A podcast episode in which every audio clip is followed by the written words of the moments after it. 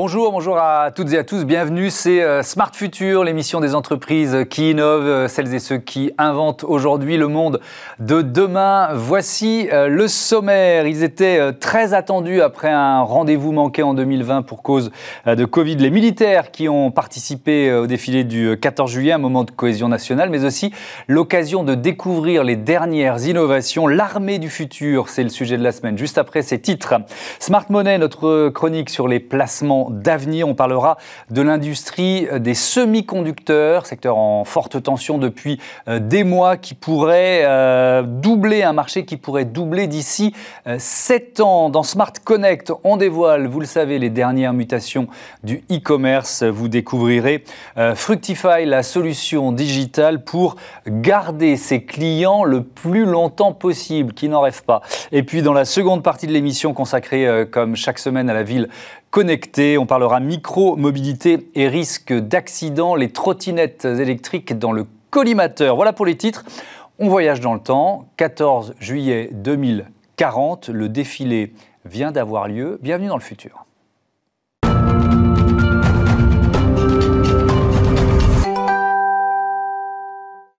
On découvre l'armée du futur avec euh, mes invités. Hervé Grandjean, bonjour. Bonjour. Vous êtes le porte-parole du ministère des Armées. Bienvenue, bienvenue également à Mohamed Masmoudi, bonjour. Bonjour. Le président euh, de Adagos et Jean Soleil, bonjour, directeur général de Scrum. Bienvenue euh, à, vous aussi. Alors, c'est une question rituelle que les téléspectateurs de Smart Future euh, connaissent. On se projette euh, en 2040, 14 juillet 2040, le défilé vient d'avoir lieu. Qu'est-ce qui va me surprendre, Hervé Grandjean? Il y avait un grand thème pendant ce défilé, c'était la question de l'espace pour ce 14 juillet. On a créé un commandement de l'espace il y a deux ans, et d'ici 2030, et donc pourquoi pas en 2040, faire défiler un nanosatellite qui sera chargé dans l'espace de patrouiller autour de nos plus gros satellites de télécommunications, qui sont nos entités les plus précieuses. Vous vous mhm. souvenez peut-être que la ministre avait euh, accusé la Russie d'une mhm. manœuvre inamicale vis-à-vis d'un satellite français en 2017. Donc on essaye de parer ces menaces. On va développer un nanosatellite et on va développer des lasers de puissance des armes à énergie dirigée pour éblouir, neutraliser des satellites, mais mhm. pourquoi pas des drones. On a fait pour la première fois il y a quelques jours une démonstration à Biscarrosse où on a fait tomber un drone grâce à une arme laser. Alors, c'était pas Star Wars dans l'espace, c'était sur la Terre, plus près de nous. Mhm. Mais il y a énormément de, mouvements d'innovation en ce moment au sein de nos armées. Alors, quand quand je pose cette question 2040 sur plein de thèmes. Hein. On, a, on a vraiment brassé euh, tous les thèmes de, euh, de ce qu'on appelle notamment la, ville connectée ou la ville du futur. Souvent, mes interlocuteurs me disent Ah, bah, c'est difficile de se prononcer ou alors ça ne changera pas forcément. Est-ce que vous, c'est votre métier, euh, justement, d'anticiper et de prévoir à 10 ou 20 ans? Est-ce que vous diriez ça? Là, vraiment, c'est une question difficile. Tout ce que je peux dire, du moins je l'espère, nous développons une technique d'intelligence artificielle de rupture. Et moi, en 2040, mon rêve est que cette technique s'impose dans le domaine dont vous étiez en train de parler. Alors, on, rentrera dans le détail hein, de, de, la technique euh, euh, d'Adagos. Chez Scrum, vous inventez l'optique du futur, on peut dire ça comme ça? Oui, c'est ça, oui. L'optique, donc, c'est les, enfin, les enjeux de l'optique du futur, ça va être de, réussir à allier euh, différents domaines du spectre de la lumière pour mmh. donner de l'information que vous n'allez pas trouver dans le domaine visible. Donc, ce que vous voyez avec vos yeux, c'est le domaine visible, et puis on va travailler sur récupérer de l'information ailleurs que dans le visible pour donner plus d'informations alors aux soldats si on parle d'armée ou à un, ou aux utilisateurs en général. Donc aujourd'hui ça passe par, euh, par une machine. Est-ce qu'on peut imaginer que ce soit directement euh, intégré, c'est-à-dire que voilà, je sais pas, une, lentille, un verre de contact ou carrément une opération de la, de la cornée Alors on peut tout imaginer. Après, on a, il y a un vrai sujet sur euh, la consommation d'énergie de tous ces systèmes parce que mmh. c'est des systèmes qui consomment de l'énergie et donc la miniaturisation et la réduction de la consommation, c'est un des enjeux majeurs de, du, bah, du, futur. Enfin, c'est déjà le cas aujourd'hui, mais ça sera de plus en plus vrai.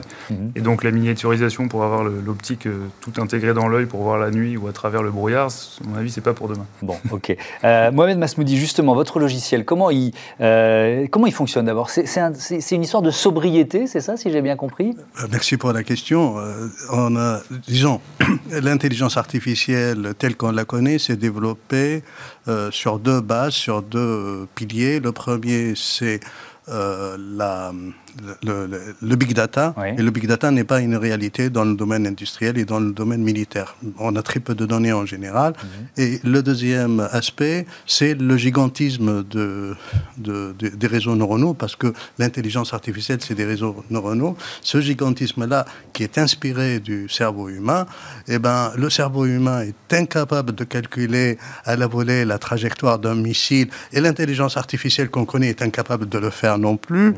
Le cerveau humain est incapable de localiser, de trouver la position d'un d'un sous-marin en immersion au bout de quelques mois et l'intelligence artificielle actuelle est incapable de le faire. Donc on a misé sur une nouvelle forme d'intelligence artificielle basée sur la sobriété, la frugalité et la parcimonie. Donc ça veut dire moins de données nécessaires, mais en gardant de l'efficacité ou même en étant plus efficace, c'est ça Exactement, c'est-à-dire je, je dis, je le montre tous les jours, qu'avec beaucoup moins de données, on peut faire de bien meilleures prédictions. Hmm. Et, Donc en analysant, pardon de vous interrompre, mais en analysant plus profondément les données dont on dispose, hein, c'est ça la logique. Exactement, c'est ça la logique, et vous venez de mettre le doigt sur le point clé, c'est que la sobriété, cette parcimonie, le fait de travailler avec des réseaux hmm. tels petits, oblige le processus d'apprentissage à aller chercher les structures cachées dans les données. Et, je vais terminer en disant que euh, euh, nous travaillons pour euh, la DGA, la Direction générale de l'armement. Il y a toujours un projet dual.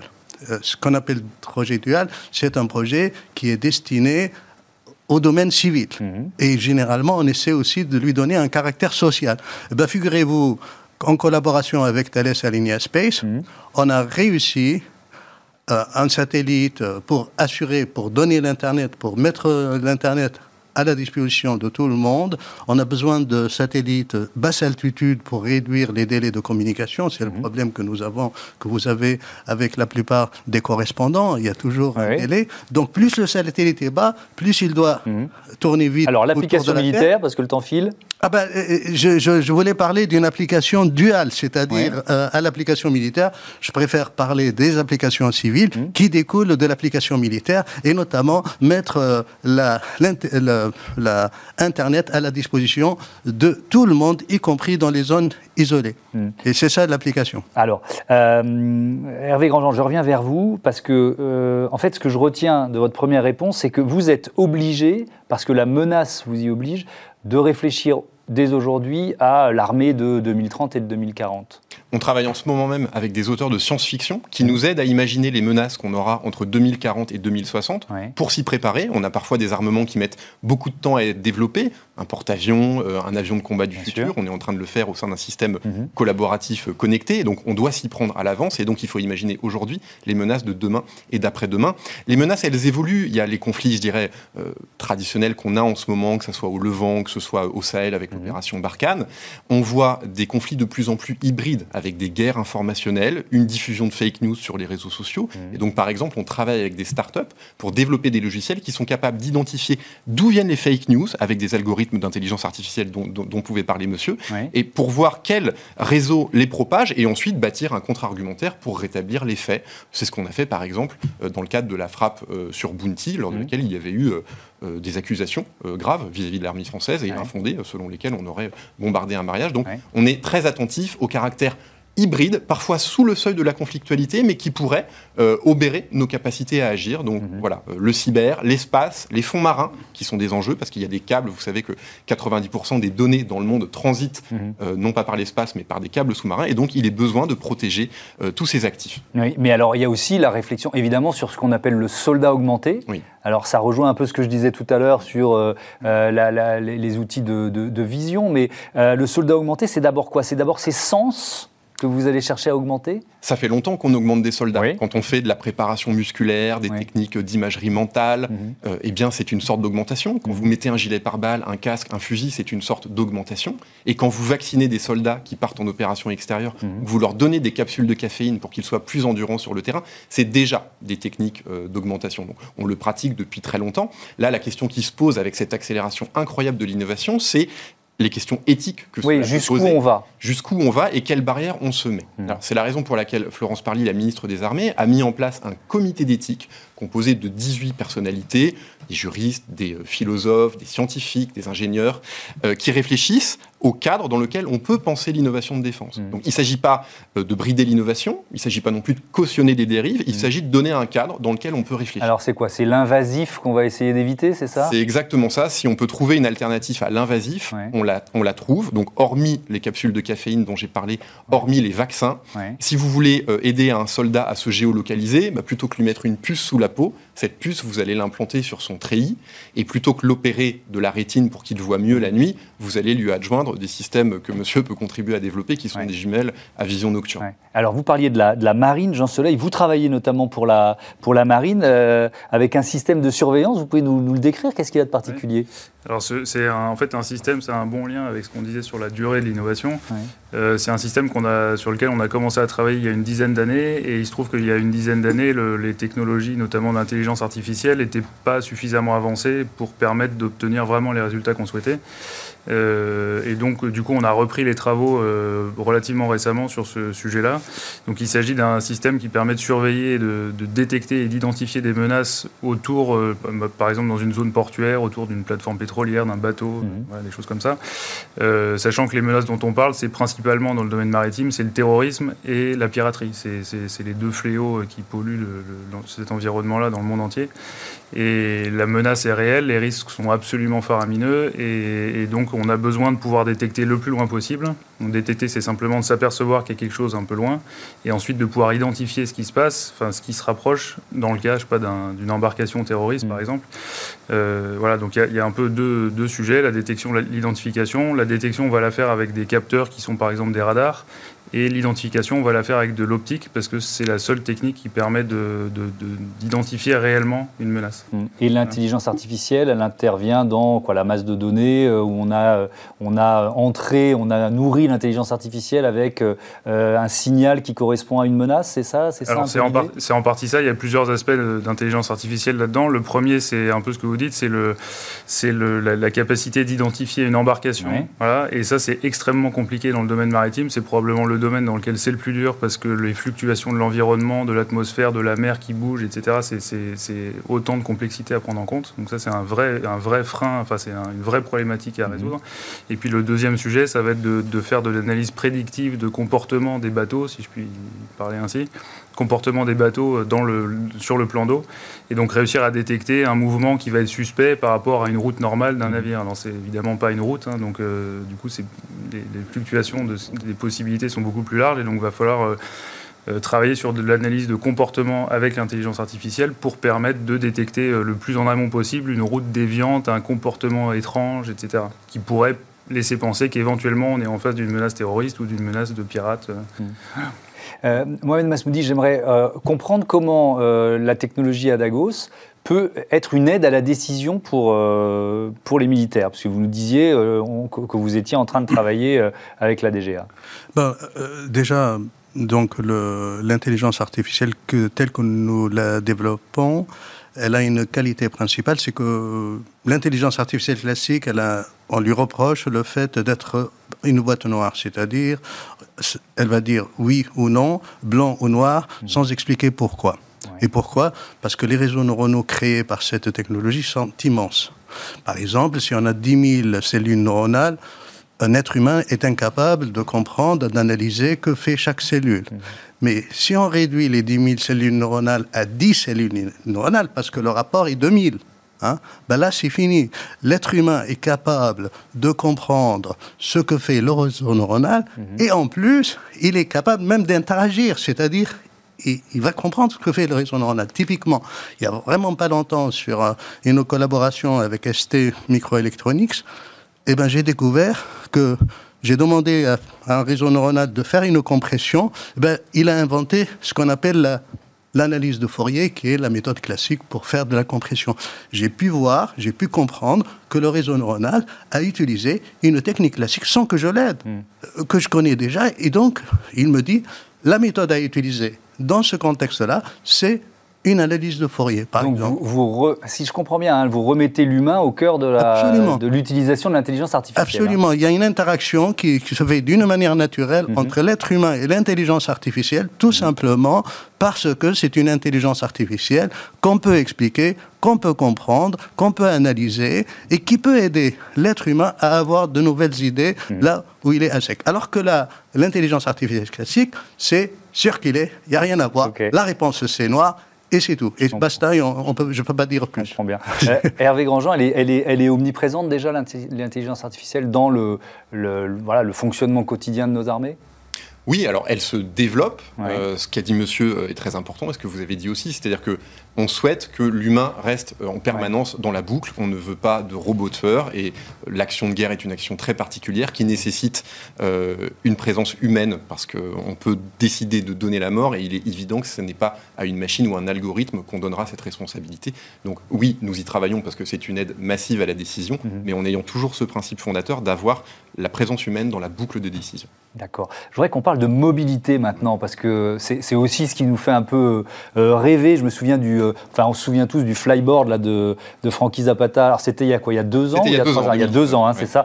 Euh, d'ailleurs, est-ce que vous l'utilisez ça dans l'armée, ou est-ce que c'est encore un test? On, on, en est où de ça? Oui, alors c'est encore un test. On y réfléchit notamment pour s'en servir en guise de civière pour évacuer rapidement des blessés d'une zone d'opération, une zone escarpée, difficile d'accès, mhm. et eh bien pouvoir, avec le même mécanisme que Frankie Zapata mhm. avait montré sur les Champs-Élysées, pouvoir extraire rapidement d'un théâtre d'opération le, le, blessé. On travaille aussi, parce que c'est important d'aider euh, nos militaires à porter des charges lourdes sur des terrains qui sont souvent très difficiles, dans des conditions climatiques mhm. euh, très rudes, comme au Sahel en ce moment. On travaille sur des exosquelettes, donc c'est-à-dire euh, imaginer des armures qui soulagent le militaire du poids de son sac à dos, du poids de son équipement qu'il a apporté, ce qui lui permet d'être plus de rester davantage sur le terrain. On travaille sur la mobilité, on travaille aussi sur l'amélioration des sens. Alors, il y a un concept assez intéressant qu'on est en train de développer, c'est une ceinture vibrante, une ceinture que vous mettez autour de votre abdomen. Et imaginez que vous et moi, nous progressions euh, dans une zone hostile et que nous soyons à la recherche de terroristes et qu'on ne veuille pas faire de bruit l'un l'autre pour ne pas éveiller euh, les soupçons, mais qu'on mhm. ait quand même besoin de communiquer, eh bien, par les petits picots qui sont sur cette ceinture vibrante, je vous dirais, va à gauche, va à droite, ou je pourrais même vous passer de petits messages. On travaille aussi sur des radars qui sont capables de détecter des présences humaines à mhm. travers un mur ce qui vous permet aussi euh, bah, plus facilement de vous orienter vers la cible à laquelle vous vous attaquez si vous faites de la lutte antiterroriste, mm. par exemple. Et puis en termes de protection, on travaille sur des bariolages adaptatifs en fonction de la luminosité, en fonction de l'environnement dans lequel vous évoluez. Eh bien, les, euh, les coloris de votre treillis, de votre tenue, s'adaptent pour rester le plus fondu possible dans le décor. Et puisqu'on parle de, protection, les gilets pare-balles, euh, aujourd'hui, ça pèse, ça pèse combien? Enfin, ça dépend de la, la, taille et de la protection qu'on lui, euh, qu'on lui adjoint. Mais euh, il y a des plaques d'acier effectivement qui sont là pour arrêter les projectiles. Ça mhm. pèse quelques kilos. J'ai pas le chiffre précis. Je veux pas dire d'inexactitude. C'était pas une colle, mais, mais, vous travaillez sur des gilets pare-balles de plus en plus légers. Oui, à base de soie, qui, qui ont la même, évidemment la même exigence de protection, parce qu'il est hors de question de, baisser ce niveau de protection pour nos mhm. soldats, mais qui sont par contre beaucoup plus légers à, beaucoup plus légers à, porter. Ça pose une dernière question, la, la question du, du soldat réparé, parce que c'est aussi euh, mm. une dimension euh, d'avenir. Euh, je ne sais pas s'il y a une innovation sur laquelle vous, travaillez, vous, qui vous semble la plus avancée en la matière, ce serait quoi? on, travaille sur une imprimante qui permet de fabriquer sur les théâtres d'opération des morceaux de peau ou des morceaux de cartilage. Et donc, quand il est besoin d'opérer très vite un soldat qui a été blessé au combat mm-hmm. et que le premier hôpital est à des heures du théâtre, eh bien, on aura la capacité prochainement mm-hmm. de fabriquer de la peau pour faire des greffes in situ. Mm. Jean Soleil, euh, vous, allez laisser la place à Olivia Hierro-Debré pour, pour sa chronique dans, dans un instant, mais euh, sur quoi vous travaillez aujourd'hui? S'il y a une innovation que vous pouvez révéler sans euh, évidemment donner trop d'infos à vos concurrents, Qu'est-ce qui vous semble le plus prometteur? Bah, ce, qui est le plus, ce qui est le plus important, en fait, c'est pas forcément la finalité du produit. En, l'occurrence, ça rejoint un peu ce que vous avez dit. C'est la capacité de, bah, d'augmenter la, la, vision qu'on va donner aux soldats avec, des, avec un, une consommation énergétique de plus en plus faible. Et mmh. ça, c'est un enjeu absolument majeur. On, parlait là de réduction de poids du gilet pare-balles. Un soldat, il faut, faut, savoir qu'un soldat peut être amené à porter jusqu'à 70 kg. Donc un soldat de 70 kg va porter un sac de 70 kg, ça, ça existe couramment. Mmh. Et donc, euh, plus on va réduire la masse qu'il va emporter, plus on, enfin, mieux il va se porter, bien, évidemment. Mhm. Et donc, euh, voilà, gagner quelques dizaines de grammes en réduisant la taille des batteries, le poids des batteries, etc., c'est un enjeu absolument colossal pour le, futur, puisque, puisque tous les systèmes dont on parle ici ont tous besoin d'énergie pour fonctionner. C'est un enjeu majeur. Merci beaucoup. Comme promis, on passe euh, à la chronique Horizon 2040 tout de suite.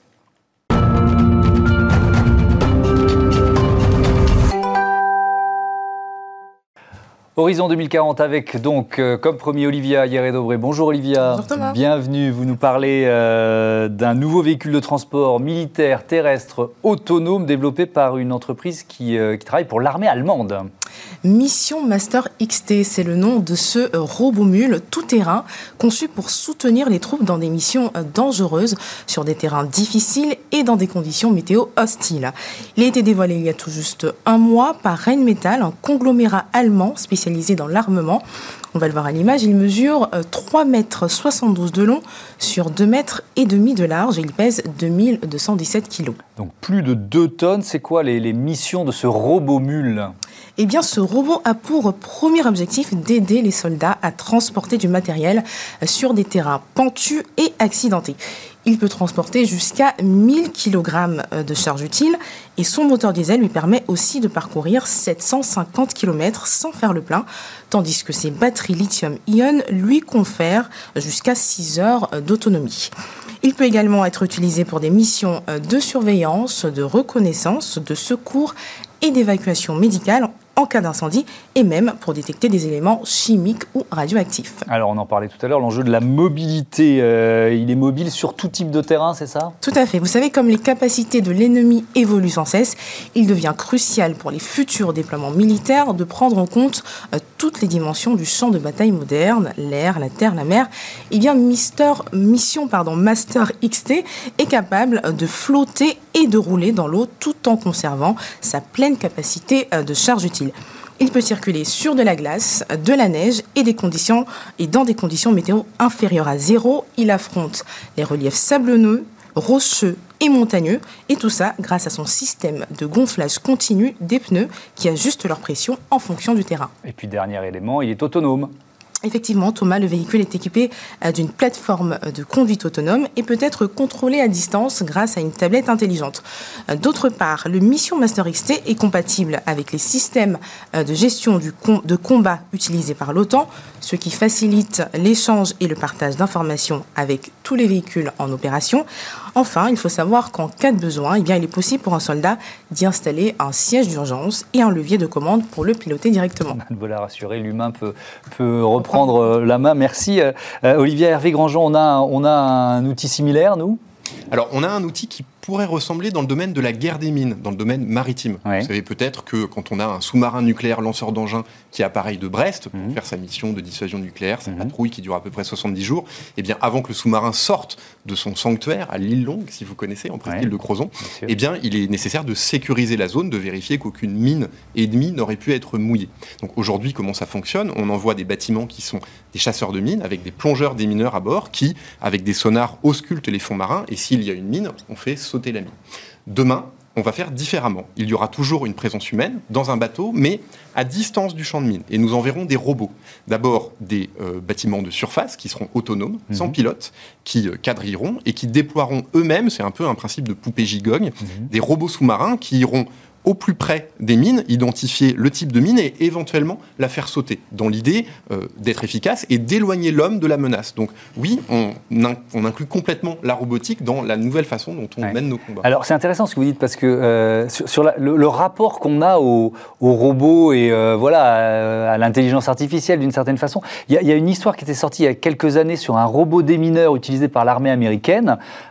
C'est vraiment un cube avec des chenilles. Hein. Et eh ben il était, ils étaient customisés ça devenait un peu un, comme, un, comme un animal de compagnie, et au, point que certains officiers euh, avaient pris des risques pour sauver leur euh, robot des mineurs. Vous voyez ce que je veux dire? Euh, Comment vous, vous anticipez là-dessus, sur la place du robot au sein de l'armée, sur son statut d'une certaine façon?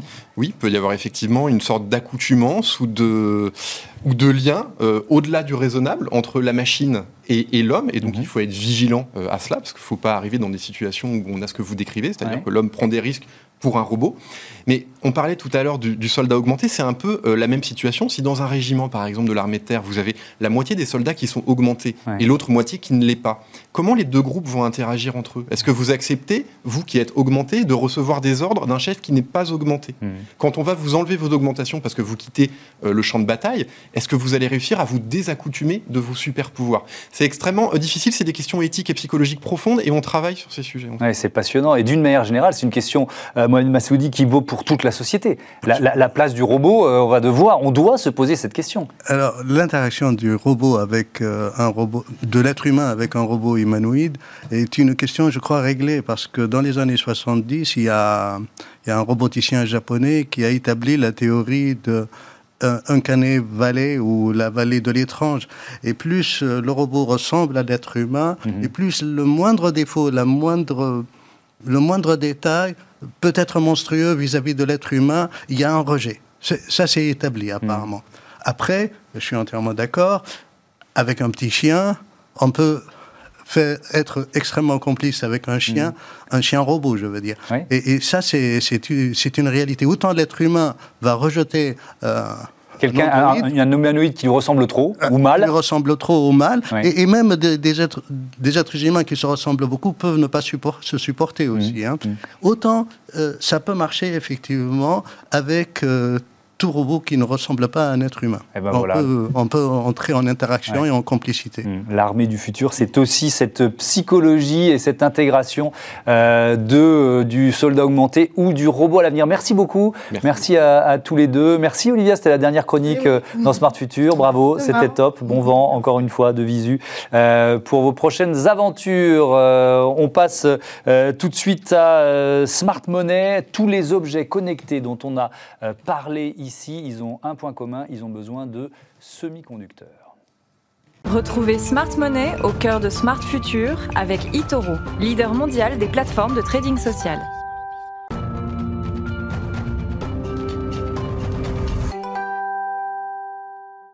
Smart Money, notre chronique sur les euh, placements d'avenir avec David Derry. Bonjour David. Bonjour. Heureux de vous retrouver. Vous êtes analyste de marché euh, chez Itoro France et on analyse aujourd'hui le secteur des semi-conducteurs. C'est un secteur qui a fait beaucoup parler de lui ces, derniers temps. Hein. Et puis, euh, c'est un secteur intéressant puisque c'est la dernière de Smart Money. Et donc, dans Smart Money, on a souvent évoqué euh, justement les, technologies d'avenir. Donc, que ce soit les drones, la 5G, récemment les villes connectées. Et toutes ces technologies, elles ont une chose en commune, c'est qu'elles utilisent en fait euh, les semi-conducteurs et donc, c'est des acteurs majeurs dans l'industrie des, semi-conducteurs. Alors, c'est une industrie intéressante aussi parce qu'aujourd'hui, c'est vraiment devenu indispensable dans nos quotidiens, avec euh, notamment les smartphones. Mais même euh, aujourd'hui, on trouve des, puces électroniques ou des semi-conducteurs presque dans tous les appareils électroniques. Donc, c'est vraiment un marché qui représente aujourd'hui déjà plusieurs milliards de dollars et qui devrait continuer de croître justement à l'avenir. Alors, justement, on rentre dans le détail. C'est quoi la taille de ce marché des, des puces électroniques? On disait puces électroniques à mon époque. Ouais.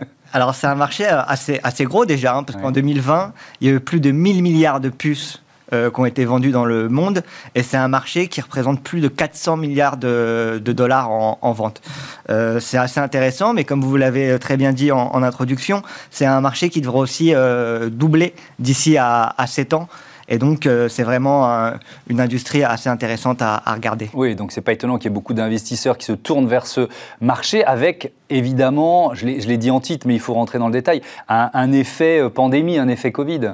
Exactement, le Covid qui a eu un effet euh, sur ce secteur-là. Il y a eu une pénurie même des, puces électroniques et, mhm. des, et des semi-conducteurs. Alors, ça s'explique tout simplement parce que d'un côté, les usines qui produisaient les puces électroniques étaient à l'arrêt, et de l'autre, la demande était en forte augmentation, avec notamment le télétravail et puis même tout ce qui a été console de jeu et, tout ce qui a été jeux vidéo, euh, électro, électroménager qui s'est fortement développé chez les, chez les gens.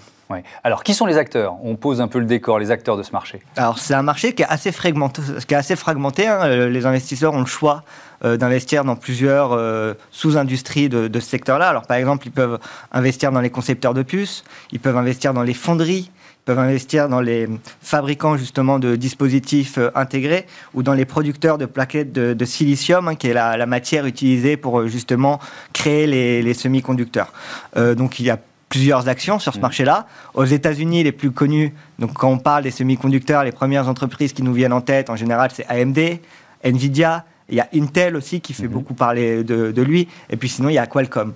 Ensuite, on a en, Europe, on a aussi quelques entreprises, hein, notamment en France, on a ST Microelectronics. Bien sûr, Mais ce n'est pas encore le marché le plus important. En Europe, par exemple, sur l'ensemble du marché, c'est que 7%. Et euh, on, constate que les leaders sont vraiment euh, en Asie, avec des entreprises comme TSM, Taiwan Semiconductor Manufacturer, ou Foxconn, qui sont vraiment les deux leaders dans ce domaine-là. Oui, l'Asie, ça reste la région du monde où on produit le plus de, semi-conducteurs aujourd'hui. Ça, c'est euh, ça, c'est une évidence quand on fait, euh, euh, quand on analyse comme ça la taille du, du marché. Alors, on, va conclure. je vais vous poser la question à laquelle vous ne répondez jamais vraiment. Hein. est-ce que, est-ce qu'on investit dans ce secteur des, des semi-conducteurs? Eh ben, comme on l'a vu, c'est un marché qui devrait doubler justement, euh, qu'un taux de croissance qui est estimé à 8,6% par, par an. Et donc, euh, c'est un marché assez intéressant à, à suivre. C'est un marché stratégique aussi. C'est un marché stratégique aussi, avec notamment des, les États qui devraient investir massivement dans ces, euh, dans ces technologies. Hein. On voit que c'est déjà le cas en, en Asie, mais on, on sait qu'en Europe, euh, ils veulent aussi mettre plus de moyens justement sur ce type de, de secteur. Mhm. Et puis, comme on l'a évoqué au début, c'est vraiment une technologie indispensable aujourd'hui dans beaucoup de domaines d'avenir, hein, que ce soit la 5G, que ce soit les villes connectées, que ce soit euh, les drones, par exemple. Les drones, la voiture autonome. La voiture autonome, euh, les consoles de jeux vidéo, etc. Donc on voit qu'aujourd'hui, c'est présent presque partout. Mhm. Et donc il y a de fortes chances quand même que ça continue de grossir à, l'avenir. Et donc c'est assez intéressant d'avoir en tout cas un, œil dessus. Ok, la voiture autonome dont on parlera d'ailleurs tout à l'heure euh, euh, dans Smart Move. Merci beaucoup. Merci David Derry. Je rappelle que vous êtes analyste de marché chez Itoro. Et d'ailleurs, je remercie également Antoine Fraisse-Soulier, votre collègue qui a assuré avec vous en alternance ces chroniques en partenariat avec euh, Itoro. C'était enrichissant, je choisis le, mot à dessin. À, très bientôt. Merci encore. On s'intéresse maintenant aux mutations du e-commerce. C'est Smart Connect. Retrouvez Smart Connect au cœur de Smart Future en partenariat avec Cdiscount.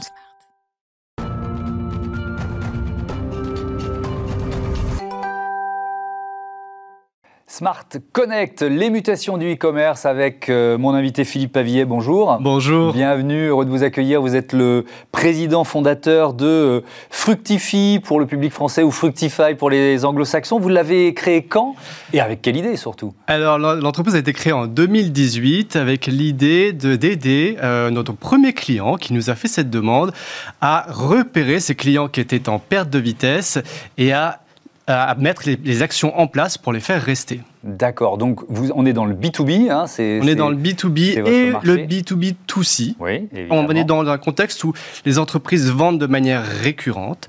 Elles ont un bon nombre de clients, plusieurs centaines, voire plusieurs milliers, et c'est difficile du coup de savoir où en est un client en particulier, sauf si c'est un des plus gros. Hmm. Alors, qui sont vos clients aujourd'hui? Euh, Quelle gamme, quel type d'entreprise? Alors, on vise essentiellement des entreprises, on travaille et on vise des entreprises donc de, taille moyenne. Hmm. Euh, elles ont, bah, comme je vous le disais, plusieurs centaines de clients. Plusieurs, en général, elles génèrent plusieurs millions d'euros de chiffre d'affaires.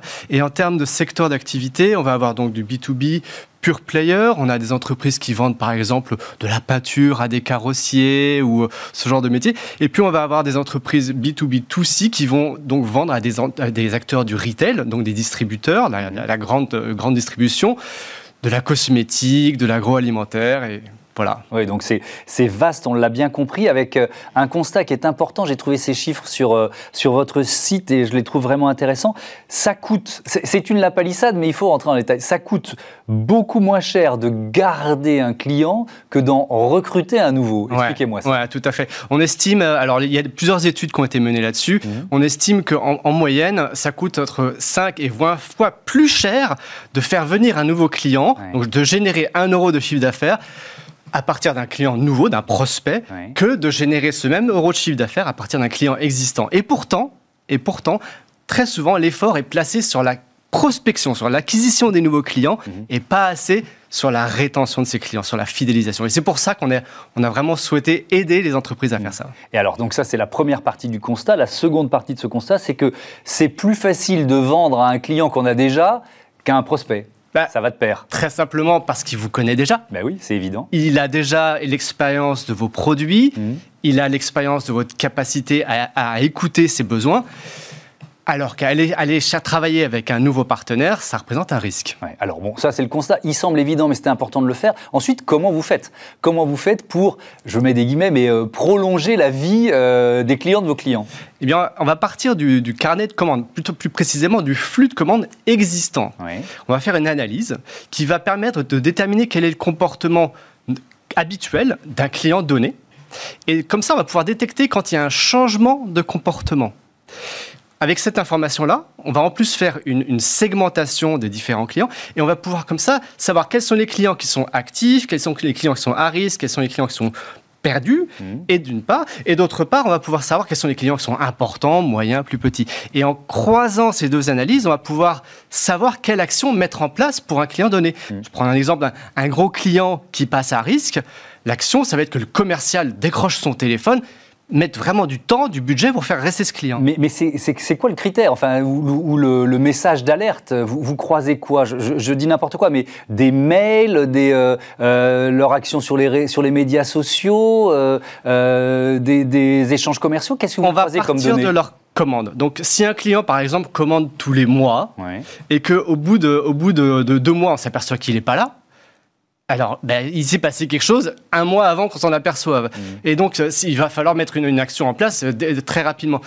En revanche, si un client passe, euh, passe, commande toutes les semaines, eh bien là, il va falloir agir beaucoup plus rapidement. Et, il y a, donc, et les clients n'ont pas tous la même régularité. Ah oui, donc vous définissez le type d'action, le rythme d'action, le bon moment pour intervenir Exactement, exactement, en fonction de leur comportement de commande.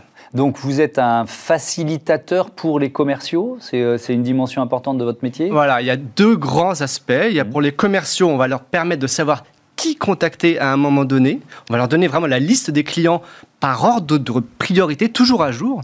Et puis pour les équipes marketing, on va permettre de mettre en place des campagnes automatisées qui vont permettre de, de contacter les clients tout au long de leur cycle de vie, que ce soit après la première commande, après en milieu de vie quand ils sont devenus des clients super importants, ou en fin de vie quand ils commencent à décrocher, voire quand ils sont perdus. Et à chaque fois, on va avoir un message qui est adapté à cette situation. Si on fait un avant-après, je reprends votre terminologie du client à risque, euh, qu'est-ce qui se passe quand on n'a pas la solution euh, Fructify ou Fructify et qu'est-ce qui se passe après quand on l'a adopté? Très simplement, si, si on ne l'a pas euh, et qu'on ne fait rien, le client va partir. Hmm. Donc c'est une perte nette pour l'entreprise. Elle a investi pour acquérir ce nouveau client. C'est une perte de chiffre d'affaires et c'est une perte de marge. Si on utilise Fructify, on va pouvoir savoir où, en est ce client, mettre en place une, une campagne voir une action de la part du commercial. Si c'est une, je vais donner un exemple. Un, si quand un commercial euh, prend, fait une campagne de reconquête, donc s'il va aller chercher ses clients perdus, mmh. il va avoir jusqu'à 50% de ses clients perdus qui vont recommencer à passer commande.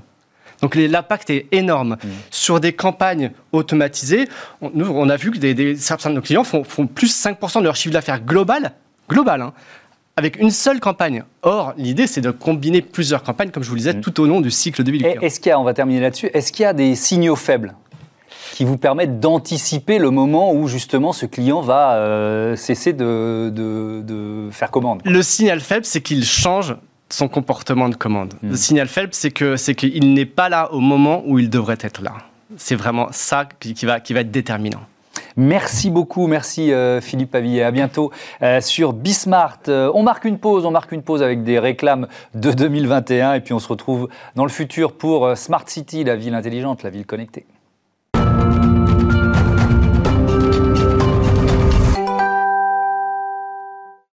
La seconde partie de ce Smart Future consacrée comme euh, chaque semaine à la ville connectée, la ville intelligente avec une thématique 100% mobilité. Euh, aujourd'hui, vous verrez tout à l'heure comment 12 grandes entreprises se sont regroupées au sein d'une communauté d'intérêt pour travailler euh, sur le véhicule autonome partager à l'initiative de cette alliance la Massif qui viendra nous expliquer euh, où en est euh, le projet. Mais d'abord, mais d'abord, gros plan sur les risques d'accidents liés à la micromobilité ou comment euh, cohabiter intelligent dans la ville de demain et d'aujourd'hui. Réinventons la mobilité de demain dans Smart City avec SEAT. C'est l'un des enjeux majeurs de nos villes. Comment faire cohabiter voitures, motos, bus, tramway, vélos, trottinettes, monoroues en attendant euh, euh, d'autres innovations forcément à venir? Comment réduire le risque d'accident? C'est euh, le Zoom de Smart Future avec Jocelyn Loumetto. Bonjour. Bonjour. Bienvenue. Vous êtes délégué général de la Fédération des professionnels de la micromobilité. tiens, on va commencer par ça. Ça, regroupe qui cette fédération? Combien d'entreprises La FP2M, c'est à peu près, c'est un peu plus de 40 entreprises aujourd'hui qui sont, qui ont toutes un intérêt économique sur le développement des nouvelles mobilités. On va avoir des assureurs, des courtiers. on a par exemple Alliance qui fait partie même du conseil d'administration. On va mmh. avoir Decathlon, on va avoir des importateurs, des fabricants, des métiers de la réparation qui se développent beaucoup depuis la, fin de l'année dernière. Mmh. Euh, donc plutôt des startups, dans ce, ces cas-là, des TPE. On va avoir euh, des gens qui font de la formation, euh, de la formation d'entreprise, qui là aussi ça se développe pas mal. Donc on a un peu tous les métiers et chacun vient dans la fédération pour des raisons différentes.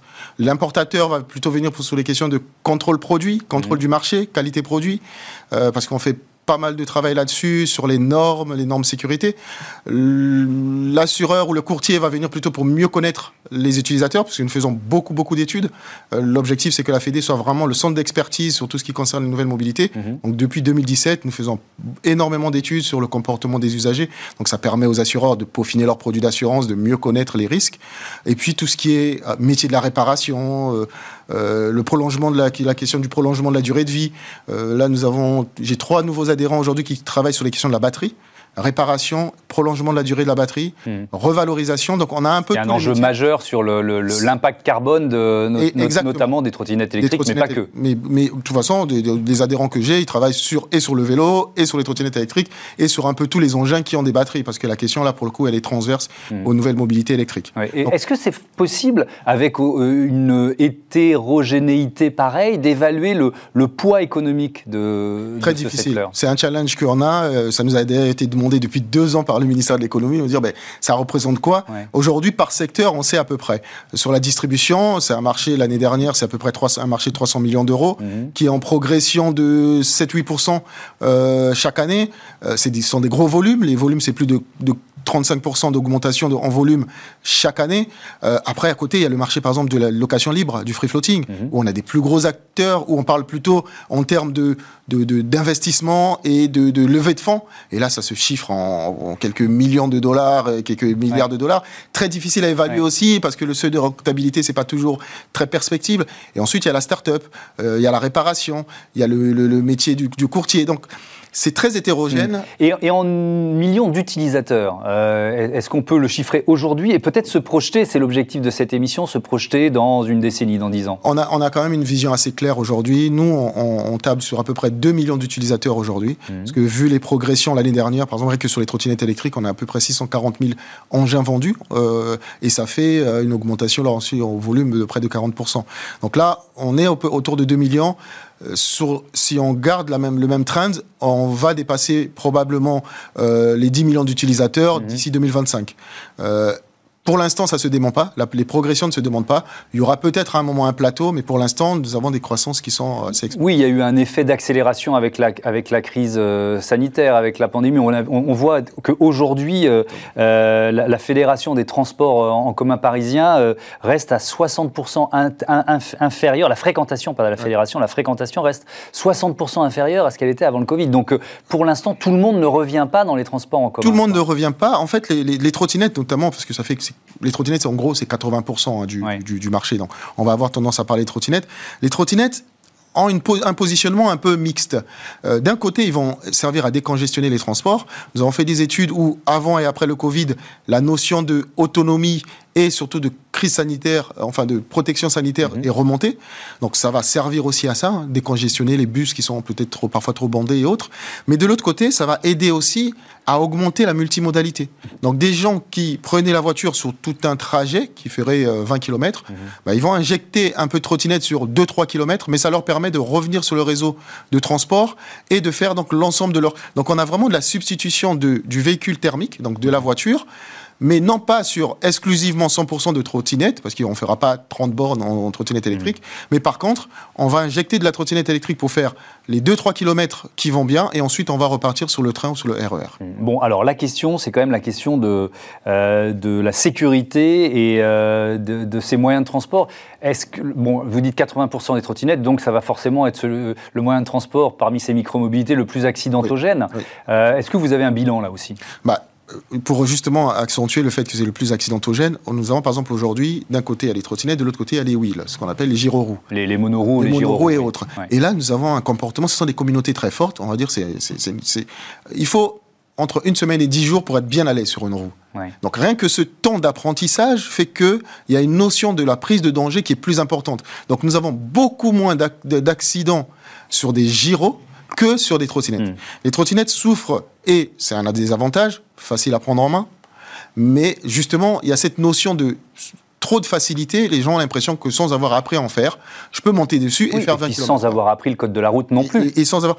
Là, c'est moins vrai parce qu'aujourd'hui, l'âge moyen, c'est 38 ans l'utilisation.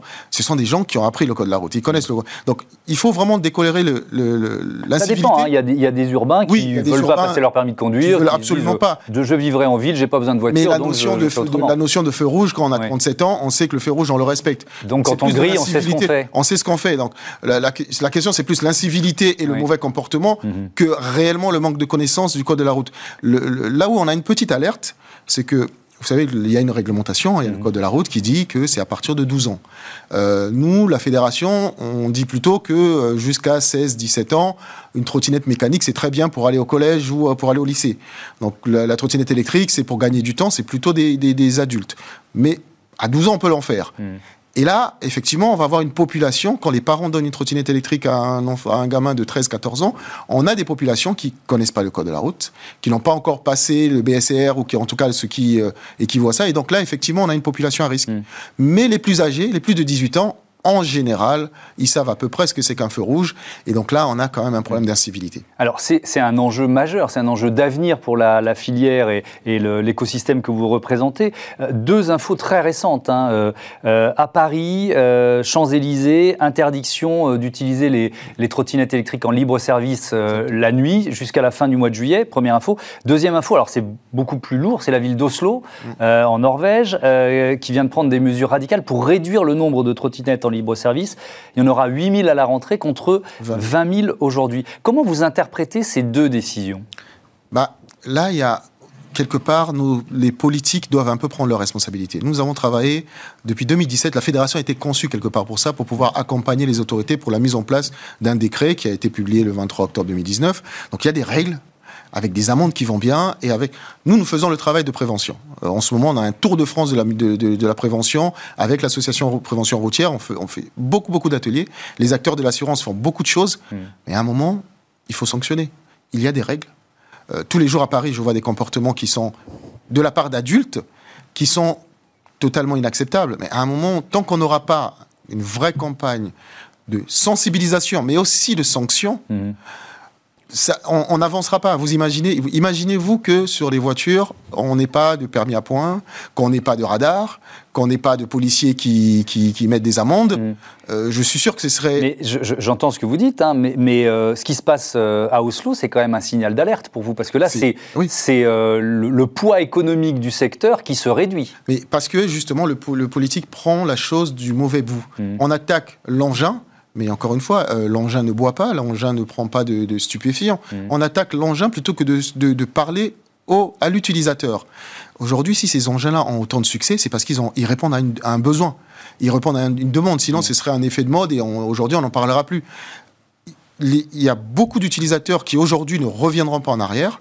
Et à côté de ça, il y a une minorité en général très visibles, hmm. qui font un peu tout et n'importe quoi. Mais et qu'il faut sanctionner, c'est ce que vous demandez. Il faut sanctionner. Hmm. Il faut vraiment sanctionner. Hmm. Sur Paris, tous les jours, il y a des gens à deux ou à trois sur des trottinettes qui prennent des trottoirs.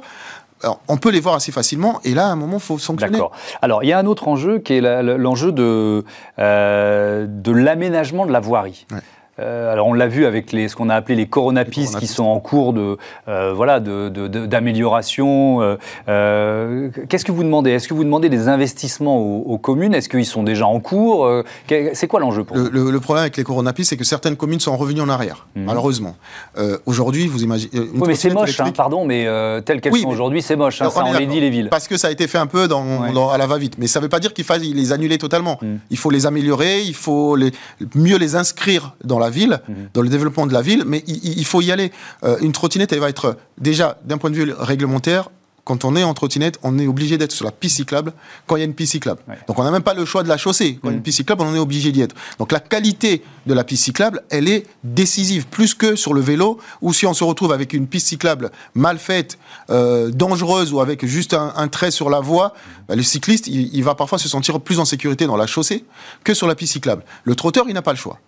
Euh, la qualité de la piste cyclable, encore une fois, vous avez une route avec des pavés et on met une petite bande euh, blanche et on vous dit que c'est une piste cyclable.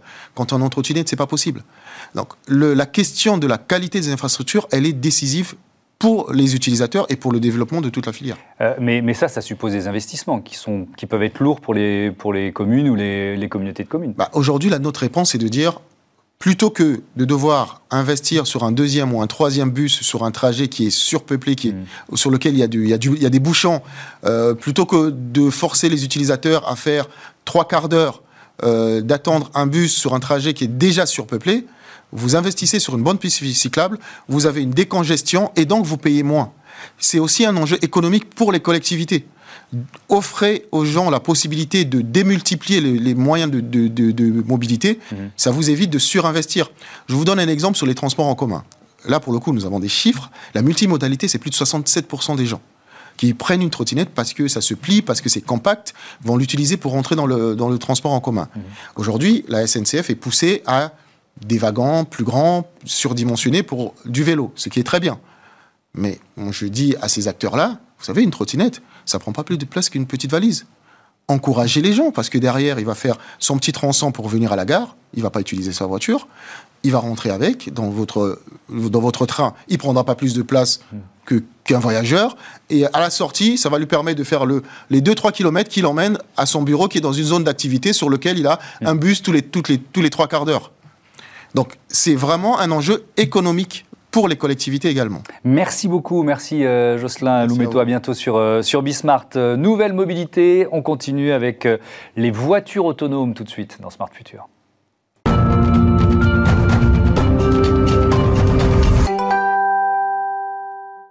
Smart Move avec euh, Yann Arnaud, avec nous en visioconférence. Bonjour, vous êtes euh, le directeur réponse besoins sociétaires et innovation à la euh, Massif. Bienvenue à vous, vous m'entendez bien, tout va bien?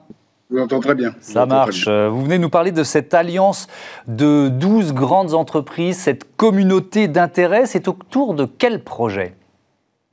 Alors en fait, euh, en fait, euh, c'est autour du véhicule autonome et, c'était important pour nous de, de, travailler sur un modèle un petit peu euh, nouveau en fait sur le véhicule autonome. C'est vrai qu'on l'a vu apparaître en fait sur nos écrans tous comme une prolongation du véhicule classique, hein, du véhicule individuel. Euh, réservé euh, sur du, sur du véhicule premium, donc plutôt réservé à une élite. Et, en fait, ces, ces, ces 12 euh, entreprises, un petit peu champions dans leur secteur en fait, du, du, domaine, ont trouvé qu'il y avait sans doute une autre voie pour le véhicule autonome qui pouvait être beaucoup plus intéressante et apporter beaucoup plus de valeur à, plus de gens, qui était celui de la navette autonome partagée entre utilisateurs et pourquoi pas en zone périurbaine ou rurale. C'est là où il y a les besoins, hein, on le sait tous. La, mobilité aujourd'hui, c'est le, droit des droits, hein, celui qui donne accès à la culture, euh, aux besoins essentiels.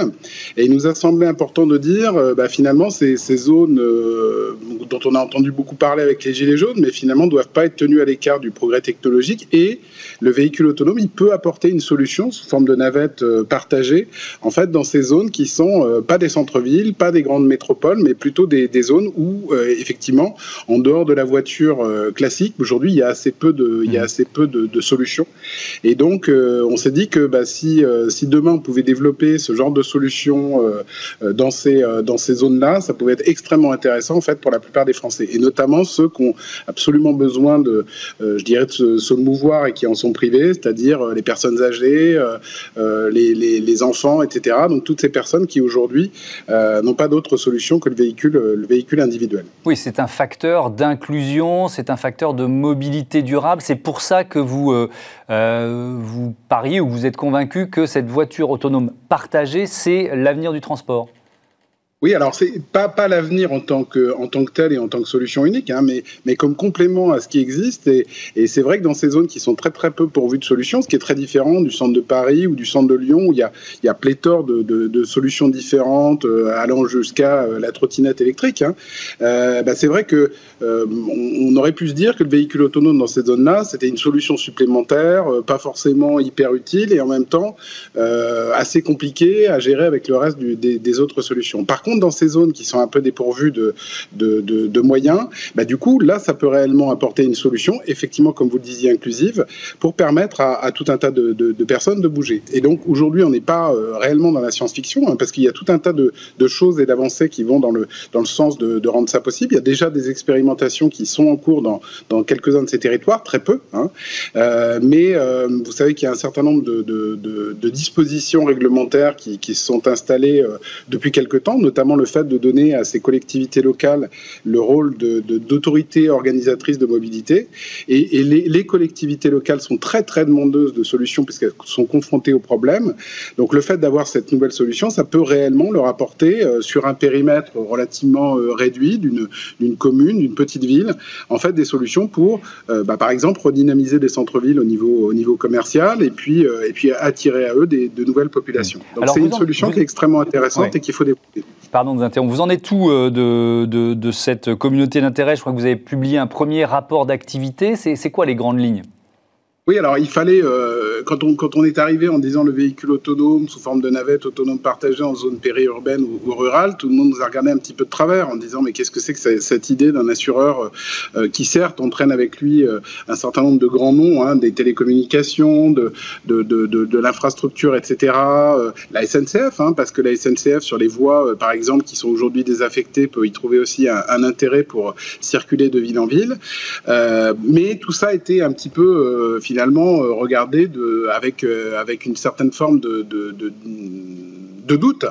Euh, ce qu'on a fait, donc, c'est que pendant un an, on a travaillé avec l'ensemble de ces acteurs pour finalement re-questionner ce véhicule autonome. On a écrit donc effectivement un, ouvrage sur le sur le sur le sujet qui, qui, qui fait le point en fait sur tout ce qui est possible et on s'aperçoit que finalement tout ce qu'on présente comme des contraintes extrêmement fortes, la, la, couverture de télécommunications qui sera pas bonne, les vaches, etc. Bah, tout ça on arrive à trouver des solutions et finalement on a quand même un, besoin qui est là et donc qui peut, qui peut correspondre à ça. Et donc aujourd'hui on a eu toute cette phase euh, de réflexion hein, et on va prochainement, on est en train de préparer euh, le lancement d'une expérimentation. Alors cette expérimentation, on ne veut pas en recréer une nouvelle, il y en a déjà qui existent et on veut plutôt travailler sur euh, l'acceptabilité par le, grand public, en quoi ça peut être une solution performante et, donc on, on, va probablement choisir une expérimentation existante pour tester de nouvelles choses euh, qui doivent apporter de la connaissance et faire de la France, hein, c'est ça l'enjeu, euh, un, réel champion en fait sur ce, sur ce domaine. Est-ce qu'il euh, y a une obligation de fonctionner sur un, un trajet qui est toujours le même d'un point A à un point B? Alors, en fait, en fait, ce, qui est posé là, il y a eu un texte extrêmement récent qui a été posé pour, pour autoriser donc maintenant de façon euh, assez euh, assez euh, normale, on va dire. Hein. Donc, on était auparavant au stade de l'expérimentation. Là, on va vraiment passer dans un dans un stade qui, qui est très encadré par avec aussi un certain nombre de choses nouvelles qui évoluent dans le dans le code de la route. et donc, on va pouvoir ouvrir le, le, le champ à ces expérimentations. Et donc, aujourd'hui, ça n'est plus ça n'est plus enfin les responsabilités sont clairement définies, notamment euh, c'est bien l'organisateur de service qui va, qui va être en responsabilité par rapport à son bon fonctionnement. Donc c'est tout à fait, euh, tout à fait possible. Ça n'est plus de l'ordre du, du, laboratoire ou du test. Hein. Et donc ça va, ça va permettre au fur et à mesure de tester des choses et de gagner en expérience, puisque ce qui est important sur un objet aussi nouveau que le véhicule autonome, c'est aussi de le faire rouler pour savoir quels sont les problèmes auxquels ils seront confrontés, comment ça va se passer, et donc finalement résoudre ces problèmes les uns après les autres.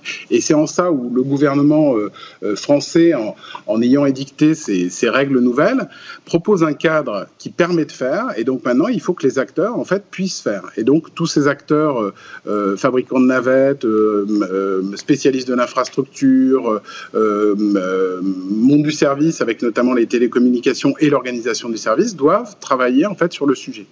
Merci beaucoup, merci euh, Yann Arnaud, bon vent à, à. Voilà, c'est la fin de ce Smart Future, le dernier euh, de la saison. Un grand merci, c'est l'heure des merci. Merci d'abord à Olivia Hieré-Dobré qui euh, se lance dans de nouvelles aventures médiatiques et qui m'a accompagné pour Smart Future et Smart Impact tout au long de la saison. Un grand merci aussi à toutes les équipes de Bismart. On se retrouve avec bonheur à la rentrée. Bel été à toutes et à tous.